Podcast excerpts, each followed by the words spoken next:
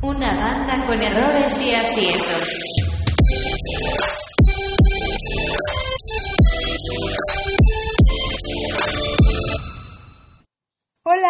Gracias por seguir con nosotros. Yo soy Livia y te doy la más cordial bienvenida a Control Z. Durante la siguiente hora vamos a estar compartiendo contigo una nueva historia de la serie Di algo para romper este silencio y te seguimos invitando a que nos mandes tus aportaciones a nuestro número de WhatsApp 55 12 33 29 15 55 12 33 29 15. Durante toda la emisión vamos a, a estar recibiendo notas de voz y mensajes a nuestro número de WhatsApp para quien quiera participar, para quien quiera compartirnos alguna idea o hacernos alguna aportación.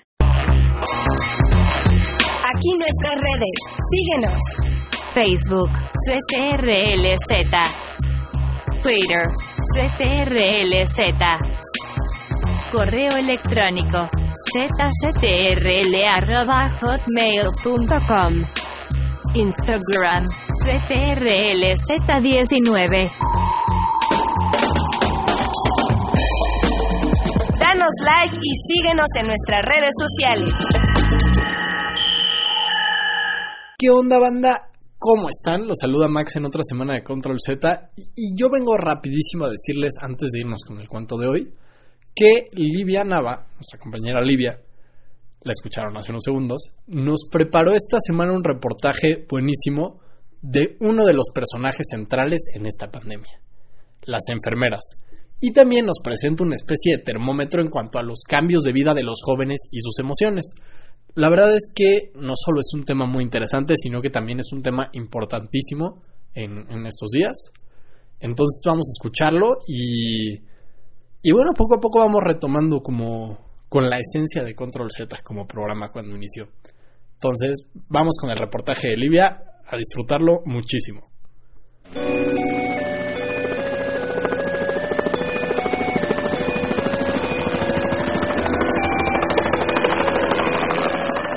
El, el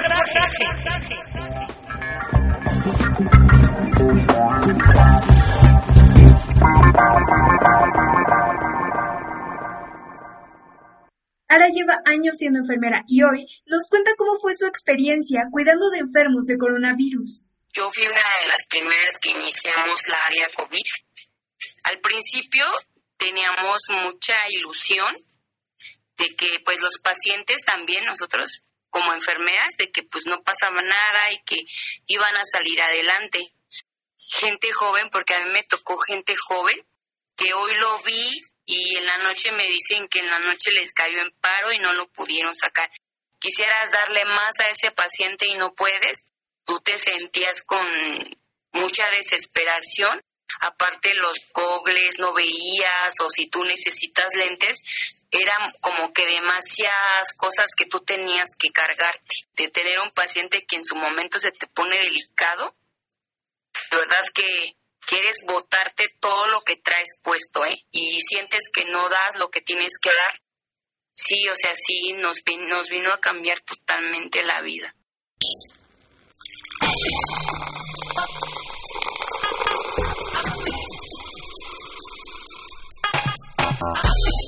En efecto, la vida ha cambiado y la vida nocturna no es la excepción.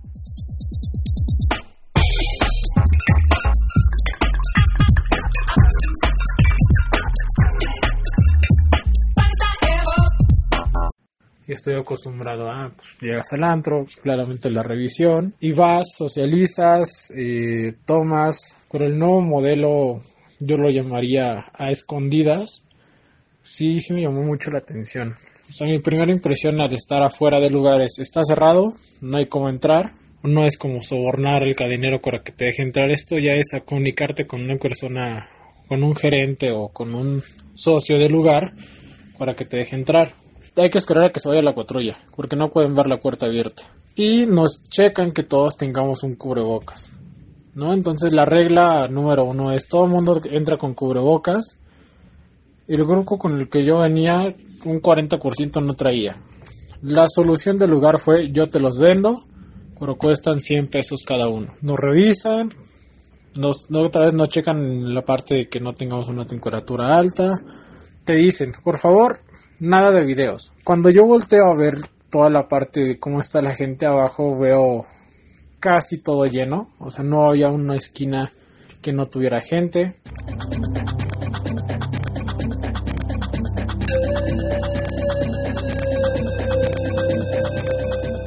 El mensaje es claro y es repetitivo. Quédate en casa. Pero, ¿cuál es la realidad?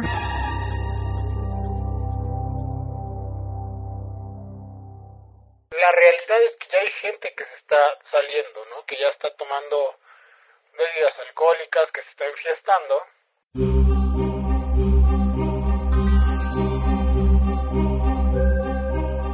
Y es que lo que estamos enfrentando son las consecuencias de la idea generalizada que hay de que a mí no me va a pasar. La realidad está muy lejana a esta idea generalizada. ¿Qué sientes cuando tu papá o tu mamá son infectados por este virus? Yo la verdad dudaba mucho. Cuando mi papá se contagió nos dio mucho coraje porque no es justo.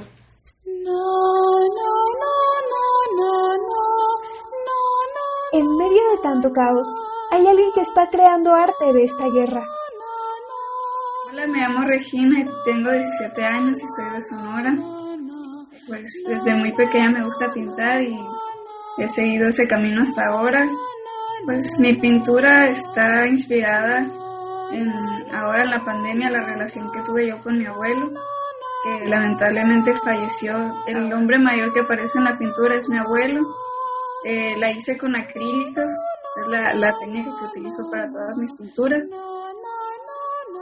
Hola, ¿qué tal? Mi nombre es Raúl Pineda, tengo 24 años de edad y me dedico a las artes plásticas.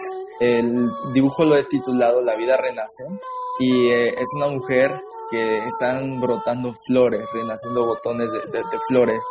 Y, y la, la, modelo que he utilizado es mi novia. La, la he puesto como que está descubriendo la, la vacuna del COVID y está brotando la vida nuevamente. Y mientras la vida brota de nuevo, te invito a reflexionar sobre cómo la conciencia y la responsabilidad pueden transformar el presente. Desde Control Z, un abrazo al corazón. Livia Nava Moreno.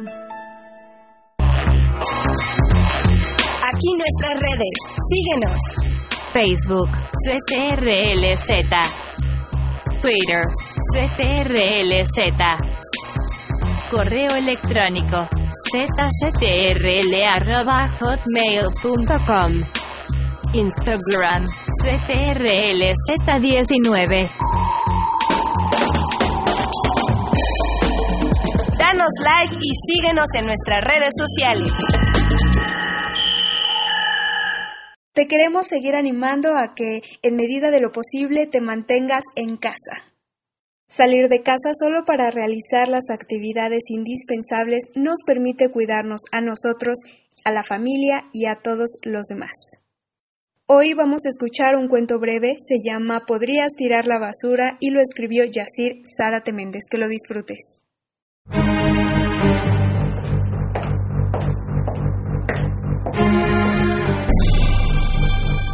Di algo para romper este silencio.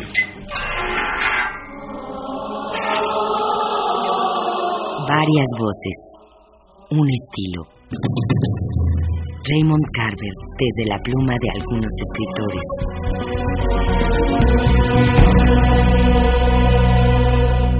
Di algo para romper este silencio.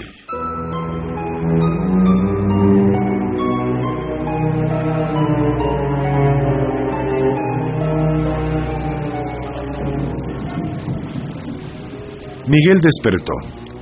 Una ligera llovizna golpeaba el cristal de la ventana con sus dedos frágiles y transparentes. Miró el reloj que descansaba junto al espejo de la cómoda, casi las 3 de la mañana. Desde que había visto aquel programa en el History Channel sobre los asesinatos en Amityville, invariablemente despertaba a esa hora. El televisor estaba encendido en el MTV, pasando un video del móvil. Lo apagó sin ganas. Sintió el frío. Cerró los ojos e intentó volver a dormirse.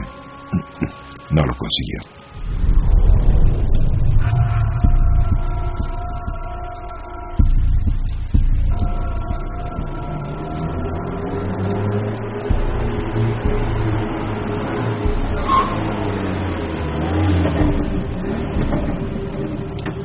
El auto se detuvo frente a la casa. Miguel alcanzó a oír el zumbido de una conversación furtiva, apresurada. Suspiró. Hubiera querido asomarse por la ventana, pero se resistió a hacerlo. Oyó el sonido de una portezuela abriéndose y luego cómo la cerraban con algo de suavidad. Después percibió el taconeo sobre el corredor de cemento que atravesaba el jardín, un buscar de llaves, un auto ronroneando como gato perezoso, un ligero chirriar de llantas, el auto alejándose y a Arcelia entrando a la casa. Así de rápido y sencillo.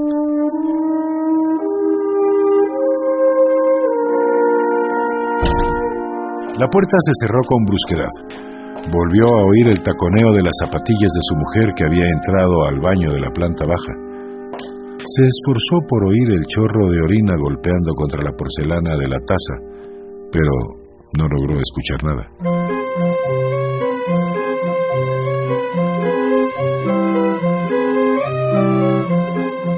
Arcelia salió del baño y arrojó las zapatillas junto al mueble del televisor. El frío del piso la estremeció. La cabeza le punzaba. Regresó al baño a buscar una aspirina en el botiquín. Mañana le dolería las piernas. Así le sucedía cuando bailaba mucho o cuando cogía demasiado.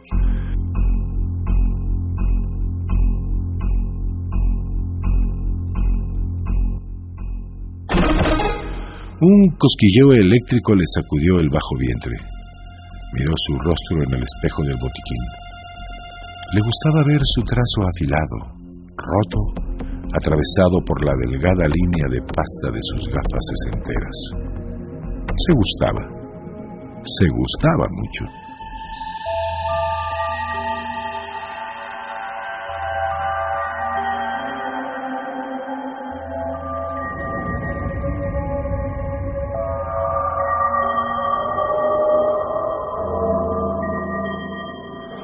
Arriba Miguel se revolvía entre las sábanas sin saber si debía bajar para darle a Arcelia el regalo que había comprado una semana antes de que lo despidieran de la consultora.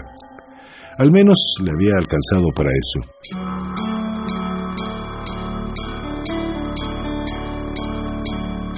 Tenía tres meses desempleado. Por las mañanas se levantaba a encender el calentador, fumaba un cigarrillo junto al tanque de gas y luego se metía a la cocina para hacer el desayuno a Arcelia. Un sándwich, un huevo revuelto o cereal con jugo.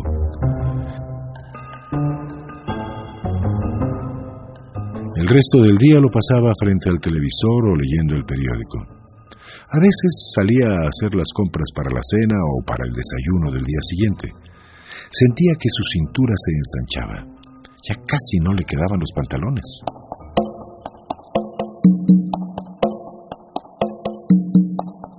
Durante una semana había salido a correr al jardín botánico, pero lo había dejado. Prefería quedarse en la casa a ver la televisión. Alguien llamaría para ofrecerle algún trabajo, pensaba mientras veía a los Picapiedra o Garfield en Cartoon Network.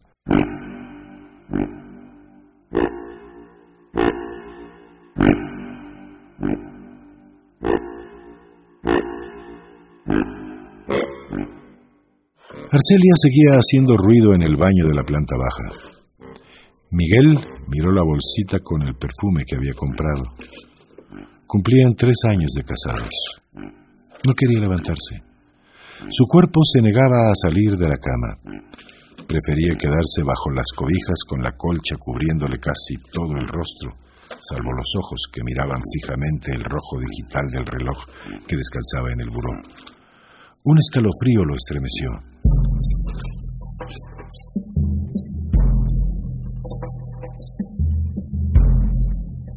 La mujer salió del baño y se encaminó a la cocina. Masticaba la última aspirina que había en el botiquín deseando que el dolor se le fuera pronto. Quería quedarse dormida hasta el domingo. También tenía sed. Abrió el refrigerador pero solo encontró un bote de leche Lala. Olió por la ranura. Aún se podía beber. Además del bote solo había una pechuga de pollo y un par de tomates verdes que le recordaron el color de la camisa que llevaba Rubén. Y nada más que las charolas blancas y limpias del refrigerador que le hicieron pensar en un ataúd vacío. Sacó la leche y se sirvió en un vaso sucio del fregadero.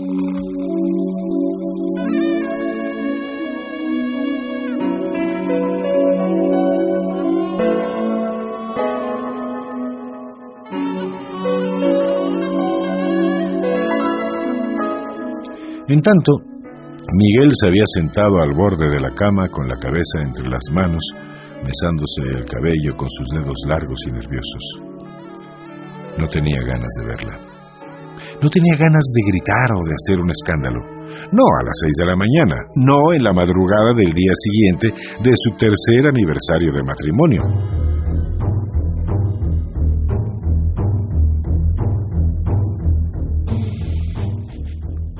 Quería pensar que su mujer apenas había llegado, que eran las seis de la mañana y que no tenía ganas de bajar. La oía moverse, salir del baño, caminar hacia la cocina, abrir y cerrar el refrigerador, mover los trastes del fregadero lleno de tazas, platos, vasos vacíos y sucios. No tenía ganas de hacer nada de eso, solo de quedarse ahí sentado, escondiendo su rostro entre sus dedos largos y nerviosos, mesándose el cabello con ganas de llorar.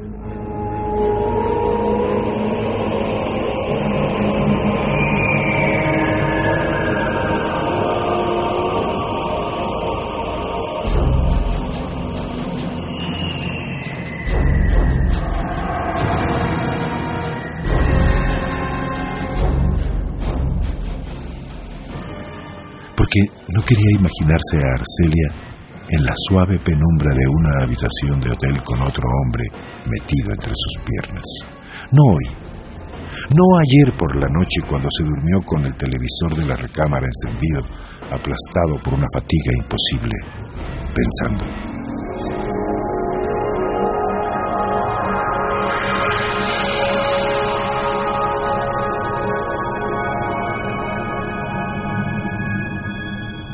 Pensando en ella con otro hombre que no era él, en otro sitio.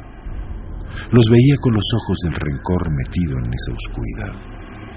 Los escuchaba.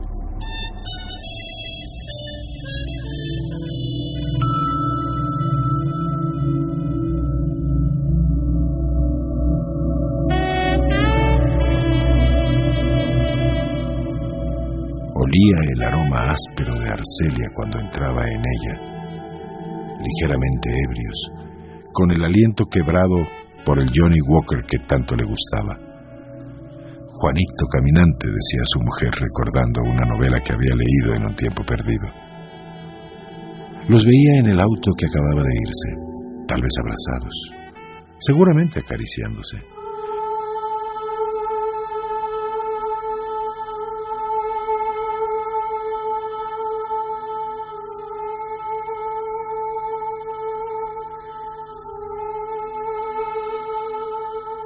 Quería preguntarle a Arcelia si le había gustado, si el otro era mejor que él. No comprendió por qué necesitaba preguntar. Demasiado melodrama para su gusto. Una película vista todos los días, pero en la que ahora él era uno de los protagonistas. No podía tomar el asunto con espíritu swinger.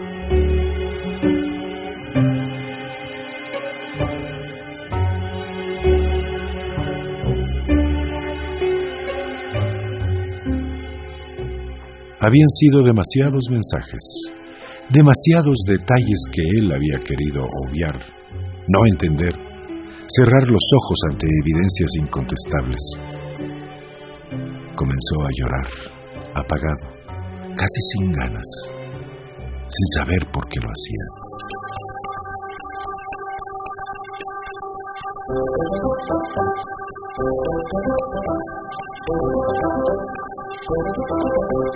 Una polilla chocaba una y otra vez contra la ventana de la sala, frenética, desesperada. Afuera, la lluvia seguía cayendo suavemente sin ganas. Arcelia pensó que no había nada más absurdo que la lluvia cayendo en la ciudad. O tal vez sí, su matrimonio, o su propia madre, o Rubén, que la apretaba con fuerza, que entraba en ella como entra un torrente de agua por el lecho de un río muerto. Una ruta sabida de antemano.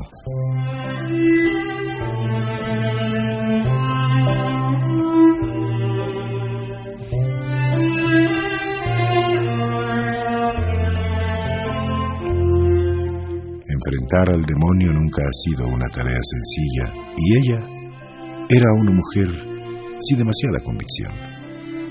Tomar lo que encontrara aunque después saliera lastimada. Esa, esa era su premisa. Con el vaso con leche en la mano se encaminó hacia la ventana donde la polilla seguía agitándose asustada por la repentina luz. Arcelia levantó la cortina y de un suave golpe despedazó al insecto que quedó sobre el cristal como un dibujo abstracto.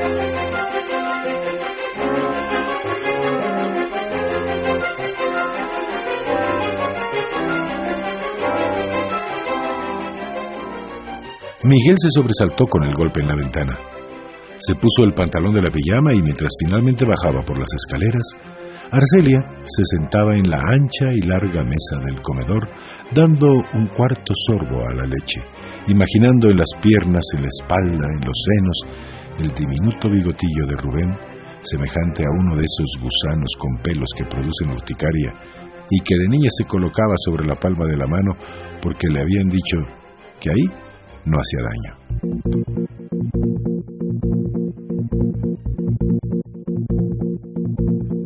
Entonces vio a Miguel en el cubo de la escalera con una bolsa de regalo en la mano, vestido con una camiseta blanca, rota a la altura de las axilas y con el pantalón de la pijama lleno de manchas. Arcelia sonrió.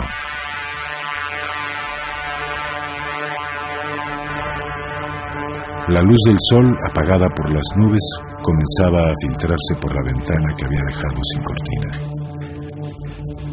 Se dejó oír el aviso de la llegada del camión de la basura. Entonces, sin dejar de sonreír, y después de dar un nuevo trago a su leche, Arcelia dijo, ¿Podrías tirar la basura, por favor?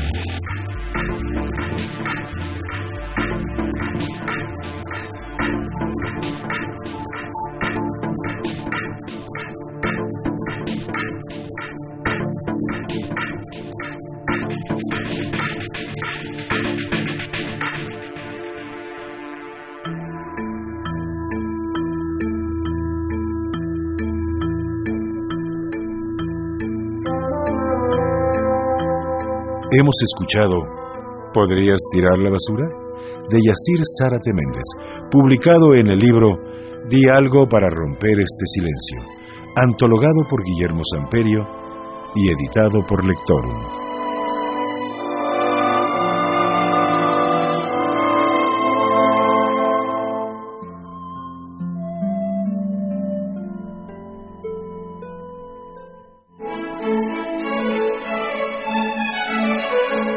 Agradecemos a la editorial Lectorum, a Guillermo Samperio y a la Fundación Samperio su autorización para unirnos a la celebración por Raymond Carver.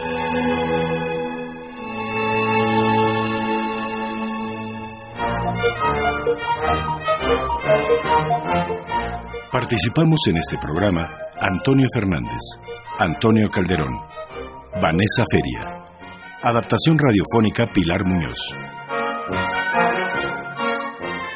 Narración, Mario Díaz Mercado.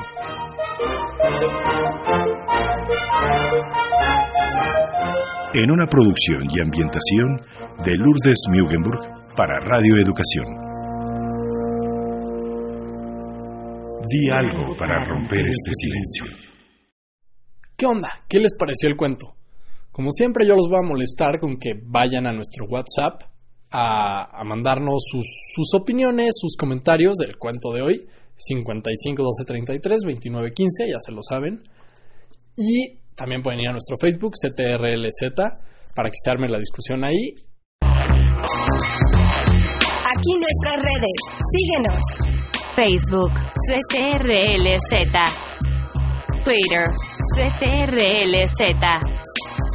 Correo electrónico, zctrl.hotmail.com. Instagram, CTRLZ19. Danos like y síguenos en nuestras redes sociales. La primera vez que escuché el cuento no identifiqué de inmediato la raíz de la frustración que describe la historia. Sin embargo, la mayoría de las veces que pienso en una pareja que comparte casa, se me viene a la mente la imagen de la complicidad, de dos que saben que en el refri se pega el calendario donde dice a quién le toca lavar los trastes cada semana y a quién le toca lavar la ropa.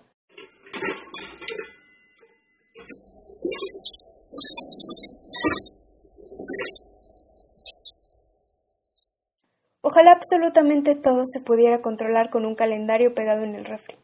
Honestamente no pensaba en cómo podría ser que uno de los dos, del matrimonio, concubinato o cualquiera que sea la unión, se quedara sin empleo. Es ingenuo pensar que lo controlamos todo y que mientras estemos juntos todo se soluciona. De hecho, el amor no alimenta tu barriga.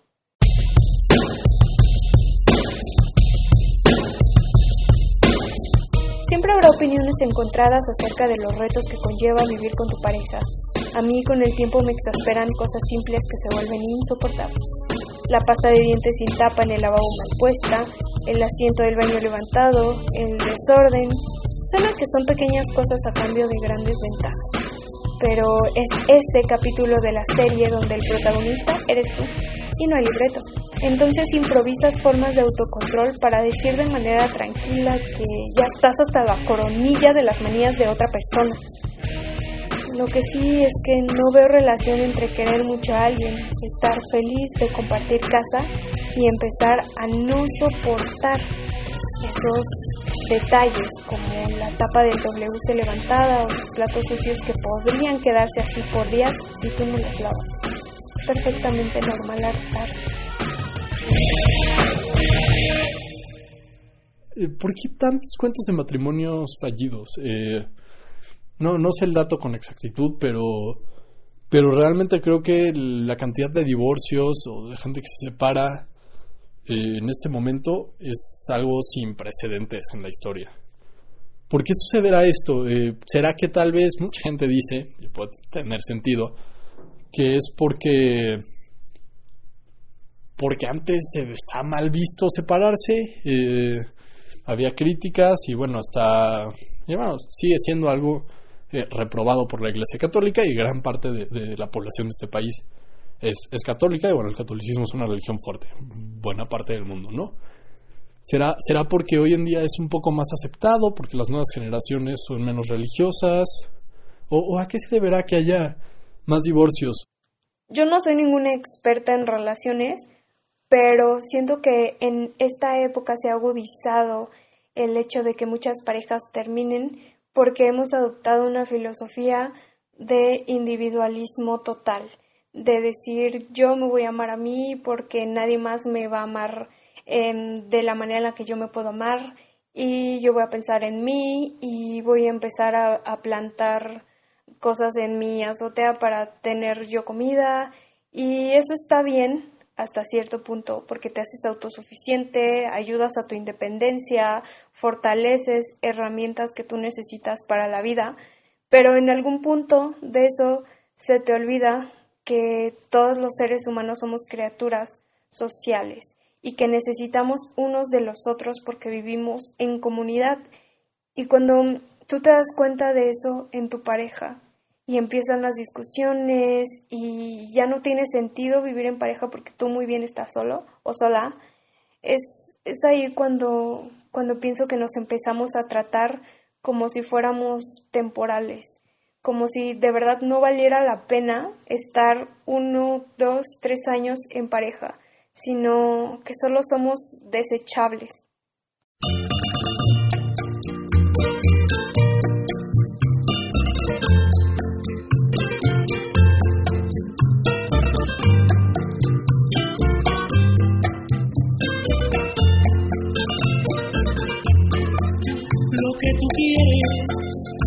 Divorciarte de mi cariño.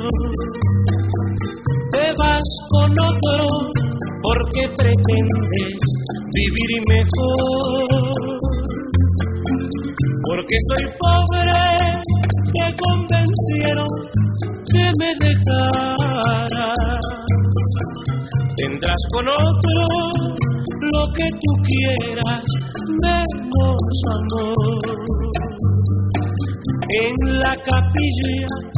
juraste amarme toda la vida. El señor cura representando la ley de Dios dio la sentencia de estar unidos hasta la muerte y ahora te atreves a proponerme separación.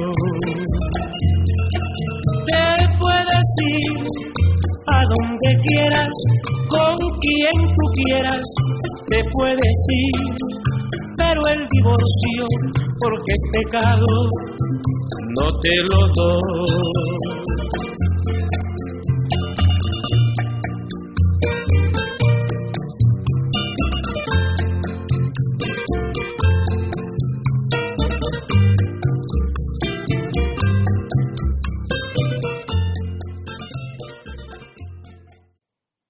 sobre si siempre fue así la vida en pareja durante generaciones y generaciones, yo creo que sí, pero no es que tuvieran que aguantarse, ser tolerantes, porque eso sí siempre ha sido toda la vida. Sin embargo, ahora hay muchas personas que consideran que no es necesario el matrimonio para vivir en pareja, que no es necesario tener una convivencia total 24/7, sino uno se puede ir un tiempo, regresar y, y, tener estos tiempos de espacio, tener una propia agenda, algunas actividades por separados y sé que eso es muy sano, pero también tenemos la otra cara de la realidad donde hay personas jóvenes que todavía están esperando por casarse para poder tener esta convivencia en pareja en un hogar. Yo siento que la mejor manera de ver si esa persona podría ser un buen compañero o compañera para compartir una casa y que es un gran paso en una relación además, tendrías que, que probarlo porque todas las parejas son diferentes y yo siento que antes las personas esperaban hasta el matrimonio y como no conocían ningún otro tipo de afecto más allá del habido en el matrimonio, pues era un poco más fácil a lo mejor enamorarse solo de esa persona y hacerse la idea de que solamente te ibas a quedar ahí hasta que murieras, murieras. Tal vez tenemos una forma de concebir el amor eh, y las relaciones eh, distintas, puede ser. Eh, en un rato van a escuchar mi sección de cine que también vuelve, así como los reportajes de, Libia. que, que, bueno, va un poco ligada a esto, ya lo, ya lo hablaremos ahí. Pero, pero quiero saber ustedes qué opinan, les vuelvo a recordar, 55 233 29 15 eh, o nuestro Facebook, GTRLZ, porque creo que es un tema bien interesante. ¿no? La gente se está divorciando hoy en día porque es socialmente más aceptado y, y eh, acarrea menos problemas, o hay un nivel menor de compromiso en las personas, mm, las infidelidades eh, juegan algo aquí, siempre ha habido infidelidades o son más ahora. Esta historia te muestra que hay cosas más complejas de soportar de la vida en pareja.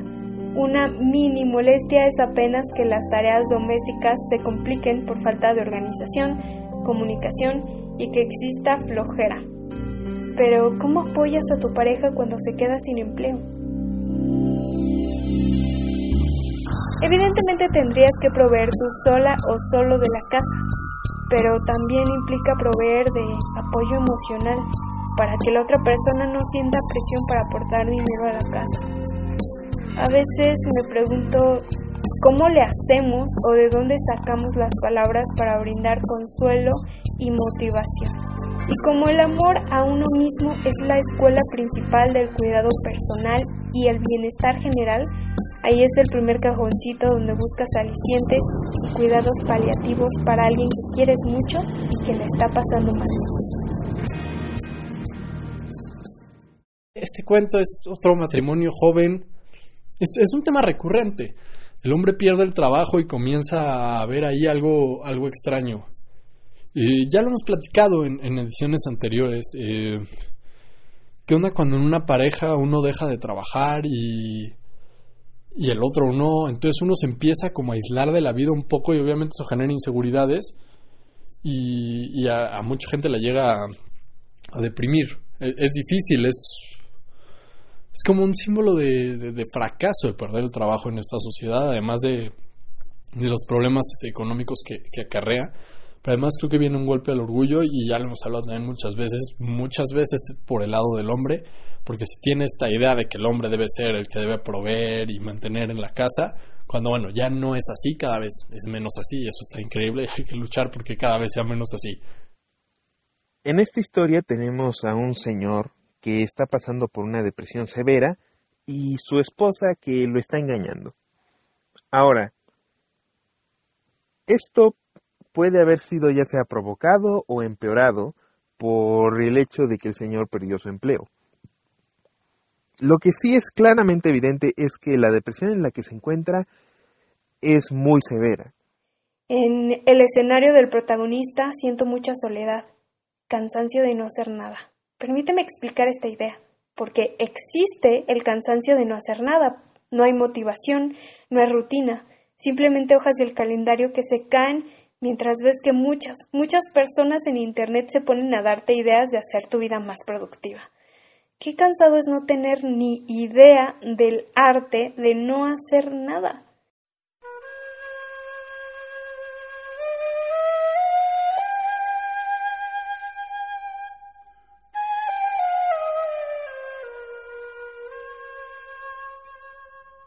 Desafortunadamente muchas personas no entienden lo que es la depresión creen que es solamente estar triste o de cierta manera infeliz. Ahora esto no es así. La depresión es mucho peor. Para empezar, hay una sensación de abatimiento. Sienten que nada de lo que ellos hacen importa y en general pierden el sentido de la vida. Ya no se sienten bien con nada de lo que ellos hagan. Esto se junta con una sensación de culpa, culpa hacia todo lo que ellos hagan y todo lo que ellos tampoco hagan. Es una culpa sin ninguna verdadera evidencia. Y en general esto tiende a llevarse a una especie de auto-odio porque sienten que todo lo que hagan lo hacen mal y en general es una sensación bastante horrible y Además de eso, induce en la persona mucha ansiedad. Estar deprimido es una situación bastante desagradable. Muchas personas desafortunadamente creen que pueden llegar y básicamente decirle a una persona que está deprimida que, oh, ya no estás deprimido. Y eso es lo peor que le puedes hacer a una persona que está en esta situación. ¿Por qué? Pues porque precisamente esa sensación de autoculpa que tienen hace que en el momento en el que tú llegas y le digas, oh, ya no estés deprimido, eh, van a sentir que son una carga y en general van a autoodiarse cada vez más. Lo mejor que puede hacer por una persona con depresión es ya sea recomendarles o llevarlos con ayuda profesional.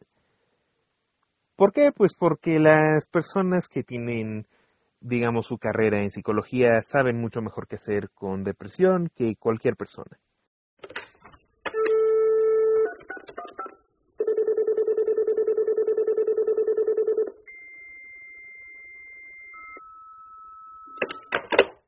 Una parte de esta pareja está tan solo que empieza a imaginar panoramas donde su pareja le es infiel y muchas veces somos así de inseguros porque nos comparamos con las demás personas y creemos que no somos lo suficientemente buenas personas. Y si las comparaciones vienen desde un punto de vista donde no somos favorecidos, estamos perdidos, porque habremos encontrado un nuevo precipicio mental al cual caernos.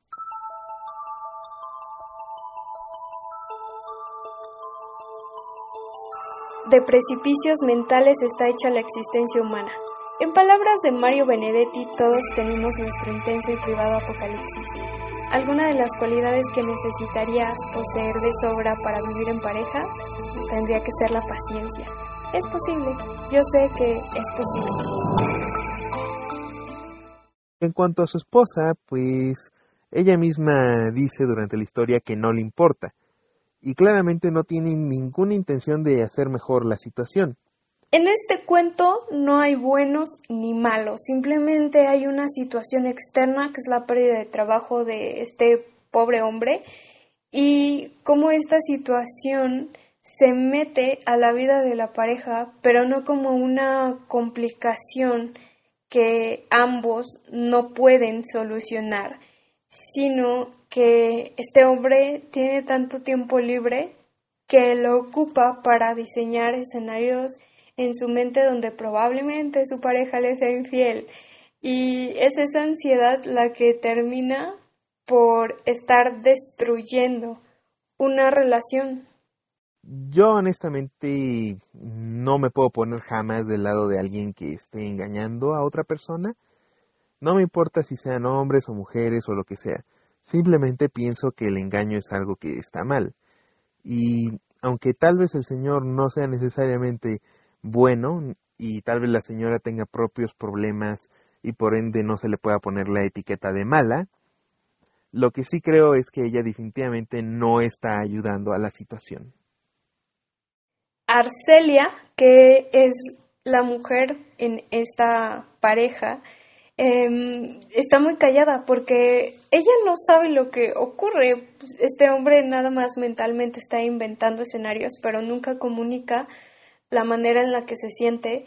Y Arcelia no sabe qué hacer. Se queda ahí porque no sabe lo que está pasando en la mente de su pareja. Pero yo digamos que le voy a Arcelia si es que ha de tener eh, equipos. Eh, en este partido de fútbol llamado Vida en Pareja, yo le voy a Arcelia, porque mm, Arcelia realmente está proveyendo su hogar y no se está preocupando tanto sobre lo que hay externamente, el factor externo de que el hombre haya perdido su trabajo, sino está completamente enfocada en proveer. Llega cansada del trabajo, y yo creo que Arcelia está esperando al fin de semana para, para apoyar a su pareja. Pero bueno. No sé, yo tenía un profesor en la secundaria, no digo que coincido con eso, pero él insistía que las redes sociales eran terribles porque porque ponían en contacto a, personas eh, con otras, o sea, como a exparejas, y hacían que, pusieran el cuerno a sus actuales matrimonios. A mí me parece una locura, pero, pero no lo sé. A ver qué, qué opinan ustedes. Y, y, bueno, no sé, el divorcio es algo malo, ustedes lo ven como algo malo. Y necesario a veces, yo creo que es necesario a veces, pero sí creo que no, no hay que abusar de él porque más que sea bueno o malo, es una situación muy desagradable, ¿no? Y para todos, para la pareja, si hay hijos, para los hijos es muy desagradable. Entonces, tal vez, no sé, me acabo de preguntar, eh, ¿deberíamos tomarnos más en serio el matrimonio? Tal vez eso sería la solución.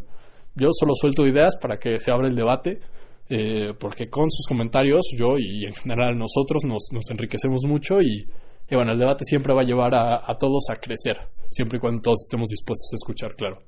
Eh, pero bueno, se los dejo ahí. Eh, ya saben, eso es un poco de lo que trajo el programa de hoy. Y nos escuchamos en un momento en mi sección de cine. Tú que me estás escuchando, ¿cuál crees que sea el reto principal de vivir en pareja? Cuéntame al 55 12 33 29 15 55 12 33 2915. Aquí nuestras redes. Síguenos. Facebook, CTRLZ. Twitter, CTRLZ. Correo electrónico, zctrl.hotmail.com. Instagram, CTRLZ19. Danos like y síguenos en nuestras redes sociales.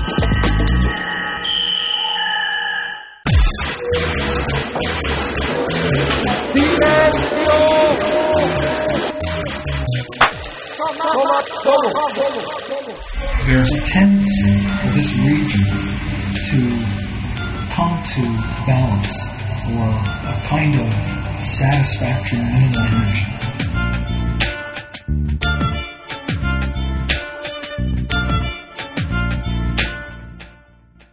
Vuelve mi sección de cine, toma todo y vuelve con una película que a mí me vuelve loco. La acabo de volver a ver hace, hace muy poco, eh, la he visto creo que ya tres veces.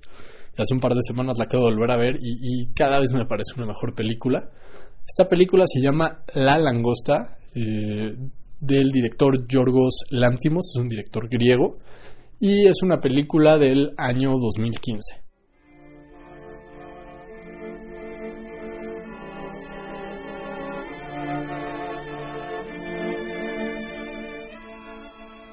Esta peli sucede en un- una sociedad o en un mundo distópi- distópico eh, donde las personas tienen que tener pareja. Si se divorcian o si no encuentran pareja, son enviados a un hotel donde tienen que encontrar pareja en 45 días o por otro o si no lo consiguen, serán convertidos en animales.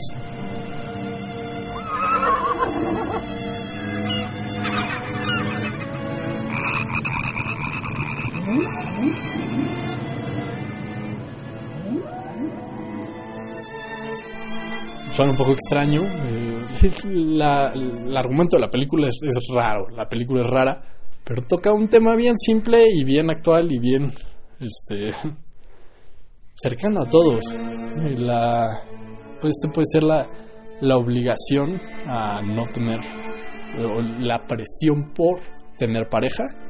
Y también toca, por el otro lado, la presión por no tener pareja o este miedo al compromiso o al acercamiento con otros humanos. Eh, tenemos un personaje el cual llega a este hotel, que les cuento.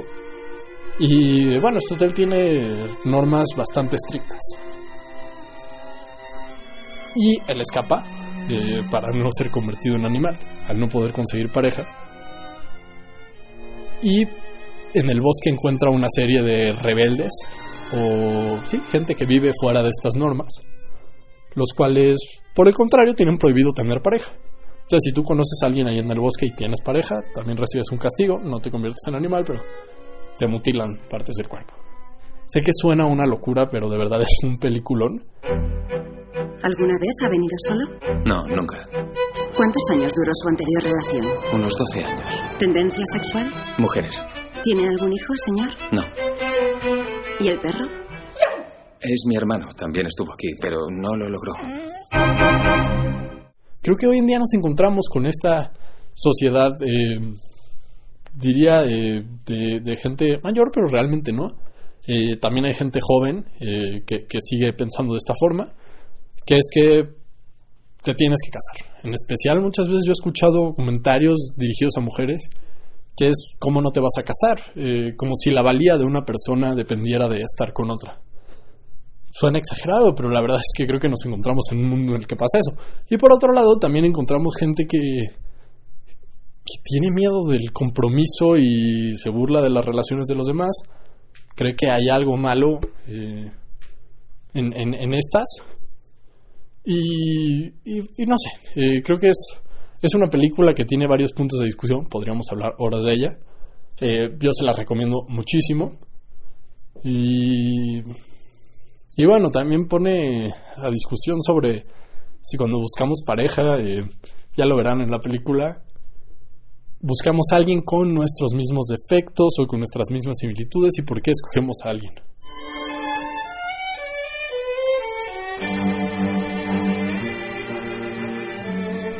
La verdad es que es una película que tiene simbolismos y jugo para exprimir por todos lados, además de una banda sonora increíble y no sé, en, en todos los sentidos a mí me parece una excelente película. Se los digo que de verdad es de las mejores películas que he visto. Y creo que hay películas que son para pensar y su fuerte no es ser entretenidas, son increíbles. Hay pe- películas que son para entretener y no para pensar y son muy entretenidas. Hay películas que no son ninguna de las dos y son un poco terribles. Y hay películas que son las dos y esta me parece una de esas películas. Tres, dos. ¿Ha pensado qué animal le gustaría ser si acabase solo? Sí, una langosta. Le felicito. Una elección excelente. Por desgracia, esta peli no la podemos encontrar en, en internet tan fácil, en, en un servicio de streaming, pero en nuestras redes sociales, si gustan verla, nos la pueden pedir y podemos ver una manera de pasárselas, porque de verdad vale mucho la pena que todos lleguen a ver esta película. Esta fue mi sección, la próxima semana vamos con otra peli y coméntenos si les va gustando esto, si les van gustando las recomendaciones o cualquier comentario. Yo soy Max, les mando un abrazo y nos escuchamos la próxima semana en Toma Todo. Gracias por escucharnos y por la compañía que nos brindamos mutuamente a través de su escucha y de sus participaciones al 55 12 33 29 15. Damos las gracias a nuestro querido compañero y locutor de cabina Manuel Chávez, quien nos hace favor de enviarnos las notas de voz y comentarios escritos. Nos escuchamos la próxima semana. Esto fue Control Z. a donde quieras, con quien tú quieras, te puedes ir, pero el divorcio, porque es pecado, no te lo doy.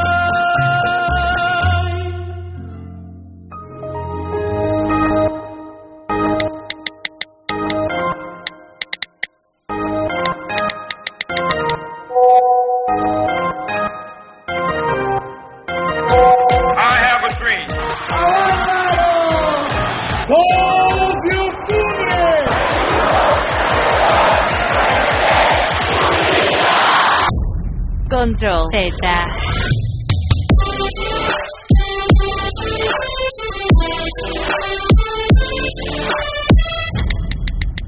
Una banda con errores aciertos.